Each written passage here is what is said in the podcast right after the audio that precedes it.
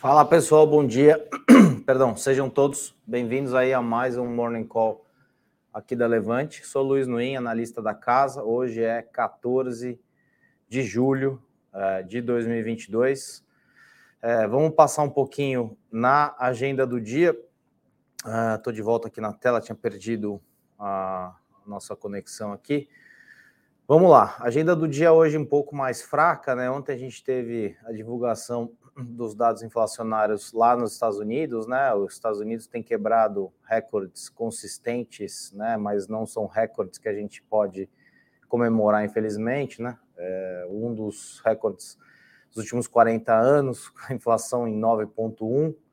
Né? Se a gente lembrar que né, boa parte do mercado dizia que lá no ano passado a inflação era transitória, é, gostaria de ouvir essas pessoas hoje para me explicarem o porquê era transitória na visão delas lá atrás. Bom, é, vamos começar falando um pouco dos índices, né? Ibovespa ontem fechou em, zero, em queda de 0,40 aos 97.881 pontos. É, Bovespa de lado bastante, há bastante tempo, né? Já tem um tempinho aí que está nesses 98, 97, alguma coisa, 100. Né? A gente vai comentar um pouco mais adiante. Dow Jones fechou em queda de 0,67, S&P em queda de 0,45 e Nasdaq em queda de 0,15. Uh, é, o VIX uh, começa o dia operando em alta de 4,14, né? O, o, VIX é o índice de volatilidade, o conhecido índice do medo.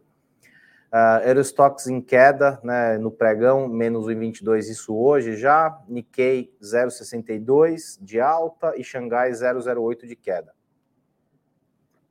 O petróleo é, que já vem aí mostrando bastante oscilação nos últimos, nas últimas duas semanas, né? É, a gente está falando de hoje em, abrindo em queda de 2,77, o WTA, o WTI, né? WTI lá dos Estados Unidos e o Brent em queda de 2,37. O movimento deles é sempre parecido, né? O, o WTI é referência uh, nos Estados Unidos e o Brent é referência na Europa, mas o preço deles é bastante parecido e, obviamente, bastante correlacionado. Minério dando mais uma derretidinha hoje aí, esse que eu tenho na tela que é o de Dalian, ah, caindo 2,59. E por último, o dólar fechou ontem ah, aos 5,39. Né? O dólar vem, vem mostrando força não só contra o real, mas praticamente contra todas as moedas, né? É aquela história, né? Dólar é sempre dólar, né? Eu não lembro se é, a frase é correta, mas dólar você não, não vende, ou você gasta ou você guarda, né? Essa é uma frase antiga aí, nunca consegui achar referência dela, mas o dólar ele vai seguir sendo dólar. A gente pode ter algumas moedas aí aparecendo no horizonte é, como, por exemplo, reserva de valor, sim, a gente pode ter, se a gente pegar, a gente escreveu uma nota há um tempo atrás aqui na casa, tocando nesse assunto, é, o dólar continua, obviamente, predominante, né, como reserva de valor da maior parte dos países, uh, há um, um, grupo que acha que yuan vai se tornar a moeda uh, em algum momento no tempo uh, como reserva de valor, né, o, a moeda chinesa, mas esses são movimentos que a gente só vê em janelas de tempo bastante grandes, né? E duas moedas que saltaram os olhos ali, que começam a aparecer no gráfico, né? São dólar canadense e dólar australiano. Tem toda uma explicação por trás, né? Das duas economias, são economias que têm uh, bastante commodity, mas bastante indústria. Uh, são economias bem. Uh, o, mi o mix da economia é bastante interessante é, mas são ainda economias pequenas, né? E só lembrando que uh, antes da entrada do euro, a gente tinha aí uma série de moedas também considerada, consideradas fortes. Né? A gente tinha uh, o marco alemão, a gente tinha o franco francês, a gente tinha uma série de moedas que uh, tentavam, de alguma forma, fazer frente ao dólar. Hoje, basicamente, a gente tem uma moeda grande, que é o euro, e o euro é um negócio bastante complicado, né? A gente não consegue é, atribuir um valor tão simplesmente, porque são é, algumas duas dezenas de economia que fazem parte daquele daquele bloco. Né? O euro tem muita gente que acha que é um movimento utópico. Né? A própria Margaret Thatcher, quando primeira-ministra na Inglaterra considerava um erro a criação do euro, tá? É, bom, seguindo aqui na agenda do dia, a gente tem hoje provavelmente uma atualização de projeção do PIB, né? O governo já sinalizou que vai uh, aumentar a projeção do PIB para 2022. A gente está falando de uh, 2% de alta nessa próxima atualização. A gente tem pedidos iniciais por seguro-desemprego, a expectativa é de 235 mil. A gente tem o PPI, né, o índice de inflação ao produtor, que é sempre um talvez um movimento antecedente da inflação que chega na ponta, também nos Estados Unidos, expectativa é, de aumento de 0,8 mês contra mês. A gente tem também China, o PIB uh, é, no segundo trimestre, é, expectativa de 1% de alta, o anterior 4,8%. Né? China tem toda uma, uma mística envolvida aí nesses últimos tempos, né? recentemente, acho que ontem, anteontem, o governo pediu para as pessoas é, estocarem comida sem dar maiores detalhes. Acho que também eles não precisam dar maiores detalhes, né? Não falamos de uma democracia e sim de uma ditadura. É, também na China, produção industrial, a expectativa de 4,1 de alta, o anterior foi 0,7. Aqui no Brasil, vendas no varejo, né? Vendas no varejo é, subiram 0,1 uh, mês contra mês em maio, né?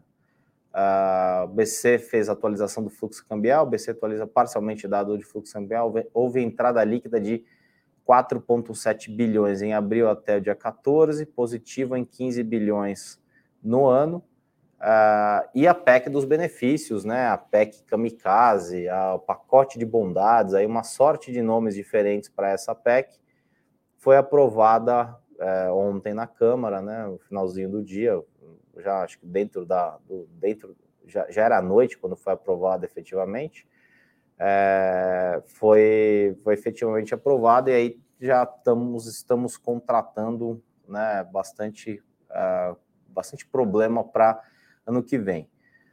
Uh, a gente está começando temporada de resultados, né, tanto aqui quanto é, nos Estados Unidos, né? A gente já começou nos Estados Unidos, hoje começam é, basicamente uh, os bancos, né? Os bancos vão começar a soltar resultados. Acho que o JP Morgan, se não me engano, é o primeiro que solta resultado. Aqui no Brasil a gente já está começando com várias prévias, prévias operacionais, né? Que são tem muitas construtoras divulgando, divulgando suas prévias operacionais para depois a gente ter efetivamente a divulgação dos balanços, né? Bom, como eu falei, né, ontem o dado do dia foi o CPI, né, o índice inflacionário americano, que fechou em alta de 9,1 uh, ah, no acumulado, né, 12 meses ano contra ano. Uh, o anterior, a marcação tinha sido de 8,8, desculpa, a expectativa era 8,8, veio 9,1, e no mês anterior o acumulado tinha dado 8,6, né, esse é o maior desde novembro de, nove... de 1981 eh, no acumulado e 1,3 a variação mês contra mês é a maior desde 2005. Né? Energia e aluguel, maior aumento mensal desde abril de 1986, foram os que pesaram mais negativamente, eh, enquanto bens de consumo e comida e alimentação vem reduzindo pressão inflacionária. Né? A gente tem um dado que uh, corrobora um pouco com esse caminho recessivo por qual vai passar os Estados Unidos, né? Os, os salários reais caíram pelo 15º mês consecutivo, né? Caíram 3,6%. É, quase que imediatamente depois da divulgação é, do CPI, o mercado passou a ter uma ferramenta que chama CME Fed Watch Tool, né? É uma ferramenta que mede quase que em tempo real as expectativas de mercado é, para a próxima reunião, para as próximas reuniões do Comitê de Política Monetária de lá. Quase que imediatamente é, as maiores apostas saíram de 0,75% para 1%. Era no dia anterior, era, sei lá, coisa de é, 90% para 0,75% e 10% para é, 1% de alta, e depois da divulgação do CPI, isso virou para 90% quase de chance para 1% de alta e 0 e 10% para 0,75. Tem um, um, um, colunista de Wall Street Journal que já na, na reunião anterior, a, a reunião foi uma quarta-feira, na segunda-feira o jornalista divulgou a coluna dele lá no, no jornal, cravando que é, o Banco Central iria aumentar em 0,75, enquanto todo o mercado praticamente esperava 0,50. E ele acertou, parece que ele tem bastante trânsito, né, se a gente pode falar assim, dentro do Banco Central de lá.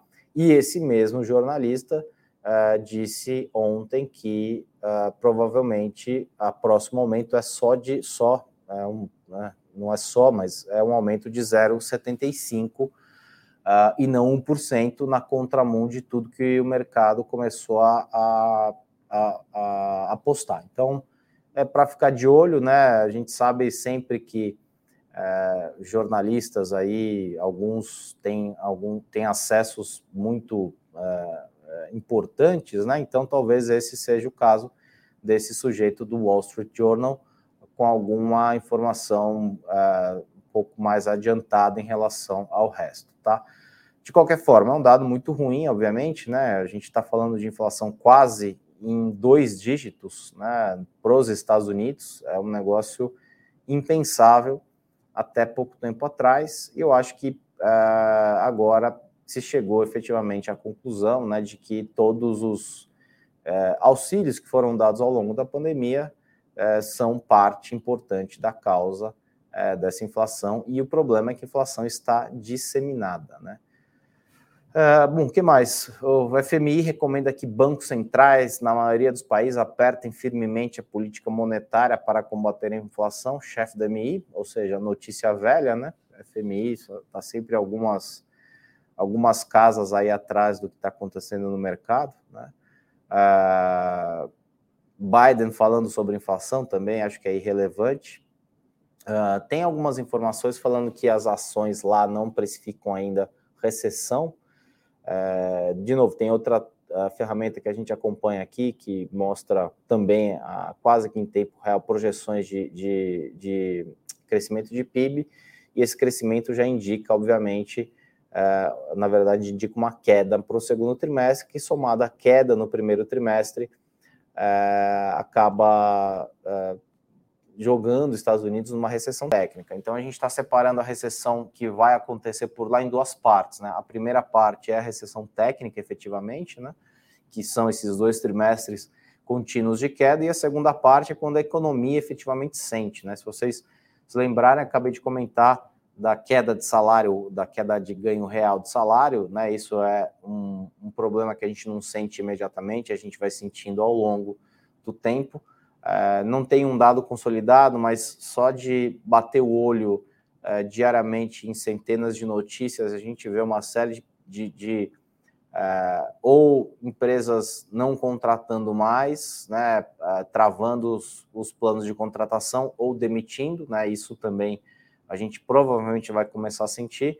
Então, para mim, esse é o segundo estágio de uma recessão. Você acaba pegando no mercado nosso do dia a dia, né? no nosso dia a dia como, como é, população como um todo, e não só o dado técnico.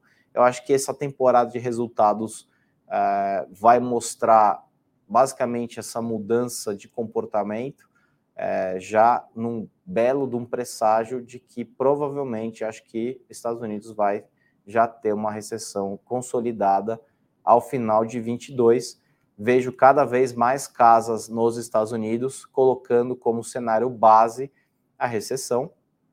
E há muita gente dizendo que isso não está é, ainda precificado nos índices é, de bolsa de lá. Né? A gente está falando de S&P na casa de 3.800, 3.900. É, eu acho que a gente vai ter revisão para baixo dos earnings até o final de 2022 e isso efetivamente não está na conta.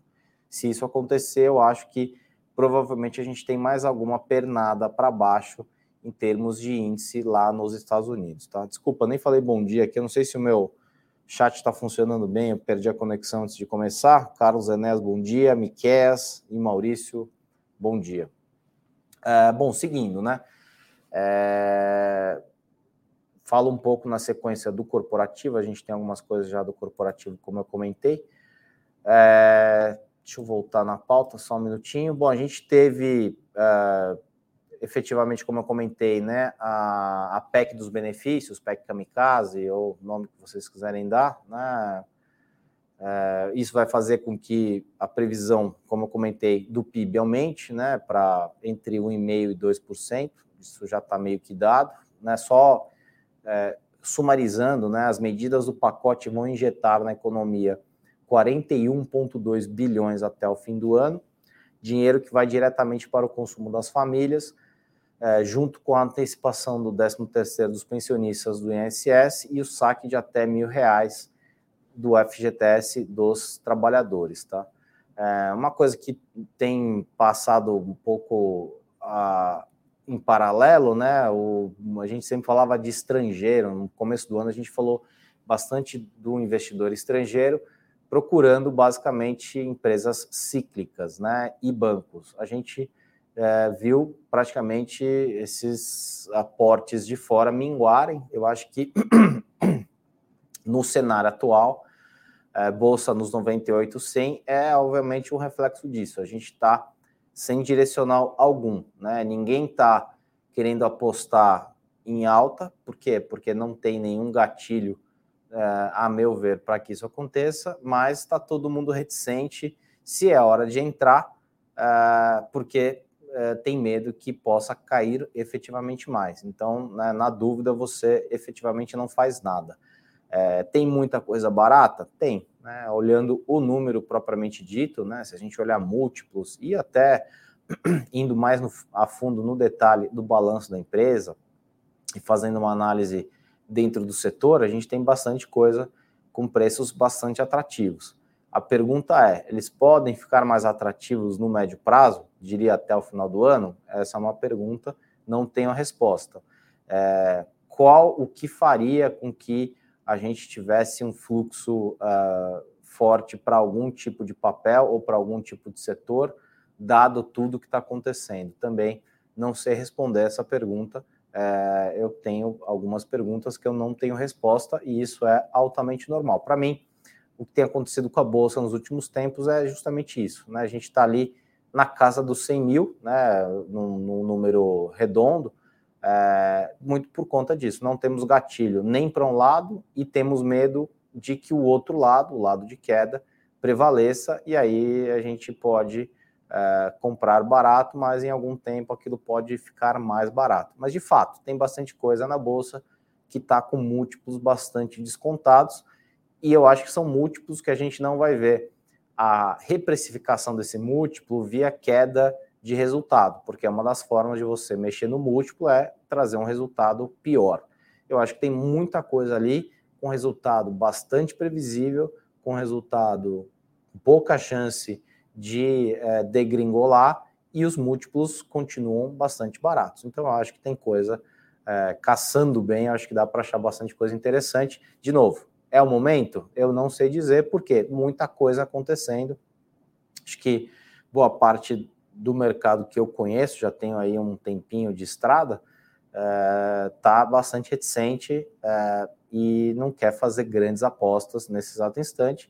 Até por isso, acho que o pessoal vai deixar aí na descrição do vídeo, né, o programa TAP. Esse é um tipo de ferramenta que para esses momentos funciona bastante bem, né, quando você não tem um direcional claro de alta ou queda, né? Nada que seja um gatilho para um lado ou para o outro, você acaba operando na volatilidade e essa sim tem sido bastante grande. A gente vê papéis aí, sei lá, do setor de varejo, por exemplo, caem 10 e sobem 10 é, com alguma frequência. Isso é volatilidade na veia, tá?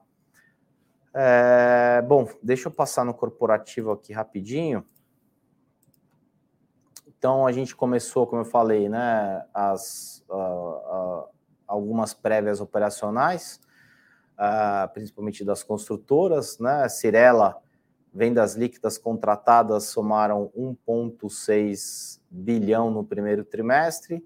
De abril a junho lançou 13 empreendimentos, totalizando VGV, né, o volume geral de vendas de 2,3 bilhões, alta de 21%.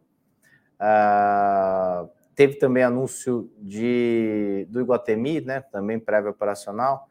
As vendas totais do portfólio de shoppings do Iguatemi cresceu 30,2% no segundo trimestre de 22 em relação ao mesmo intervalo de 2019 para 4,3 bi.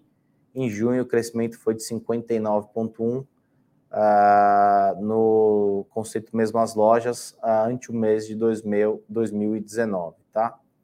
Uh, outra notícia de uh, construtora no mercado de construção civil, a MRV realizou o lançamento consolidado de 2,1 bilhões no segundo TRI de 22, queda de 11,6 em relação ao mesmo período de 21, vendas líquidas de 2,6 bilhões no segundo trimestre de 22, uh, crescimento de 2,6 frente ao mesmo intervalo de 2021, tá?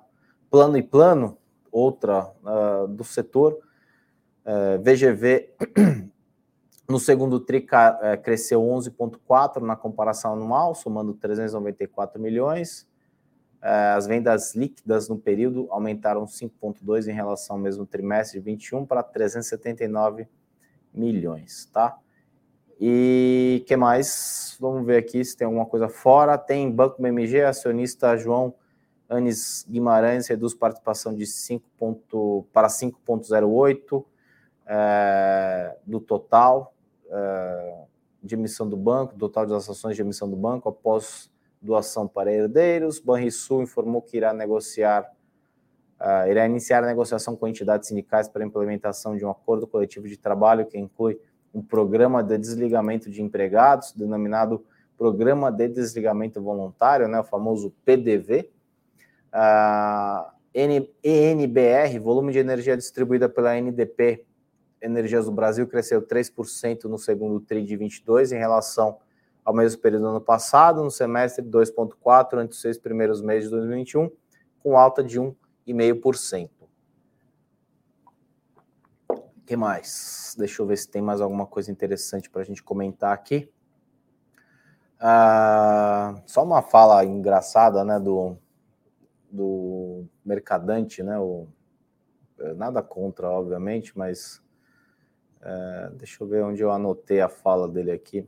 É, ah, só lembrando, pessoal, amanhã tem é um exercício de opções sobre ações, né, mais concentrado nas blue chips, amanhã, então, para ficar de olho, falando né, um pouco desse ponto, né, o, o giro o giro ontem, bolsa caiu 0,40, né? O giro só melhorou, foi de 35,8, porque houve vencimento de opção sobre o índice à vista.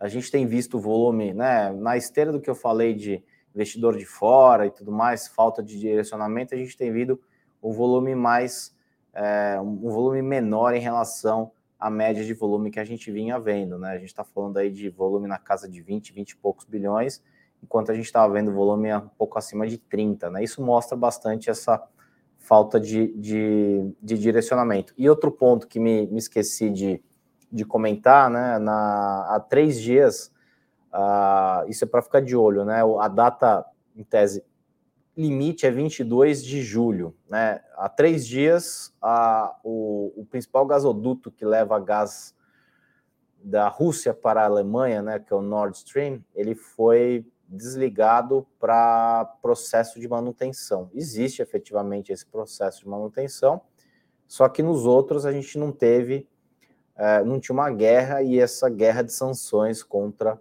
a Rússia acontecendo mundo afora.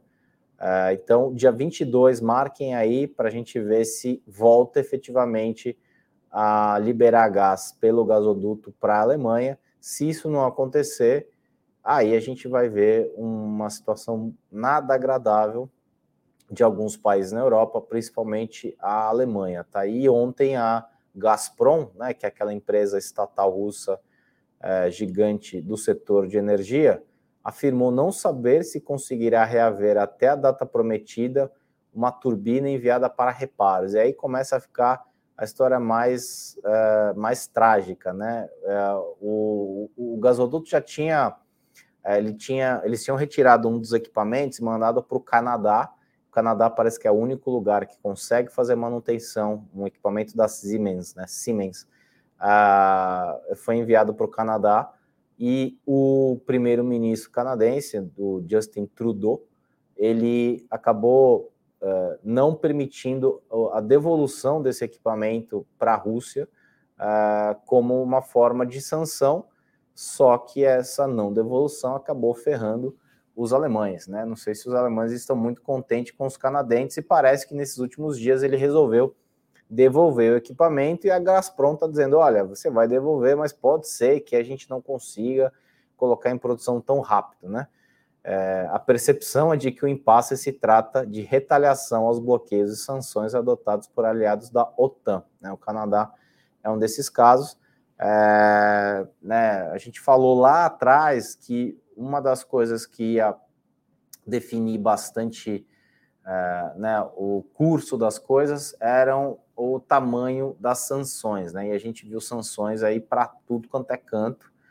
É, e algumas sanções ela tem aqueles efeitos, é, em, é, consequências não intencionais, né? Ele em tese faz na melhor das boas vontades, né? A, não, não vou devolver equipamento, isso vai forçar a Rússia a fazer tal coisa. É, acabou que saiu pela culatra, talvez, e está prejudicando bastante a população alemã. Já vejo, inclusive, movimentos na Alemanha é, de cidades preparando ginásios esportivos é, para o inverno que se aproxima uh, e transformar esses, esses estádios, esses ginásios, em ambientes uh, quentes para a população, porque não é mole a temperatura média na Alemanha durante o inverno é de zero grau, né? Temperatura média. Isso quer dizer que vai um pouquinho acima, mas também um pouquinho abaixo, e a vida é bastante difícil, uh, sem uh, qualquer tipo de aquecimento uh, para viver na neve, para viver nessas temperaturas bastante baixas, tá? Uh, deixa eu ver se tem mais alguma coisa. O pessoal hoje pouco comentário no chat aqui. Não sei se eu estou falando muita bobagem ou se não tem pergunta, ou se o pessoal está um pouco comedido em, em, falar. Né? Expressem suas opiniões. Pode ser opinião contrária, não tem problema. A gente está aqui para ouvir todo mundo. Uh, às vezes a gente concorda, às vezes a gente não concorda, e a recíproca também é verdadeira, tá?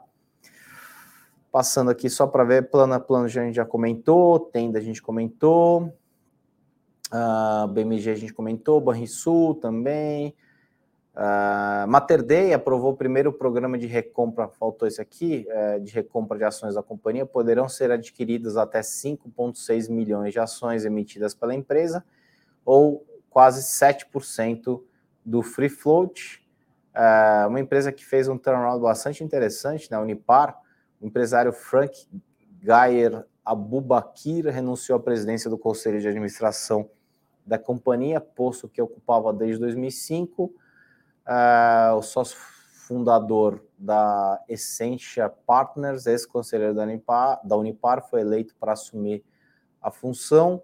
Uh, tem uma última notícia aqui que não acho muito relevante, mas né, na Bloomberg aqui os caras ficam o dia inteiro falando disso praticamente da Twitter e do Elon Musk. Né? Advogados da empresa esperam que o julgamento contra Musk comece em 19 do 9 e não levem mais de quatro dias para vencerem. Especialistas jurídicos, porém, creem que o caso pode durar até duas semanas. Sei lá, tipo, tanto faz para mim quanto tempo vai durar uh, o problema do Twitter com o Elon Musk. Né? Isso daí é, é no mercado de hoje, né, com tudo que está acontecendo, é altamente, para mim, particularmente irrelevante. Acho que é isso, pessoal. Deixa eu ver só. Uh... Fernando Soares, deixa eu ver aqui o que, que ele escreveu. Eu acho que para investidor pessoa física, o foco é continuar nos aportes mensais em boas empresas. Não vale a pena esperar pelo apocalipse, vale continuar aportando mensalmente. Qual a sua opinião? Olha, Fernando, eu concordo, tá? Eu acho que se você tem visão de longo prazo, como eu falei, eu acho que a gente tem múltiplos bastante é, bastante descontados. Né? Isso, obviamente, não quer dizer, como eu falei, que não vai cair mais, mas a gente tem que entender que o mercado é cíclico. Né? Uma hora está para baixo, uma hora ele eventualmente vai estar para cima. Quando isso vai acontecer, difícil dizer.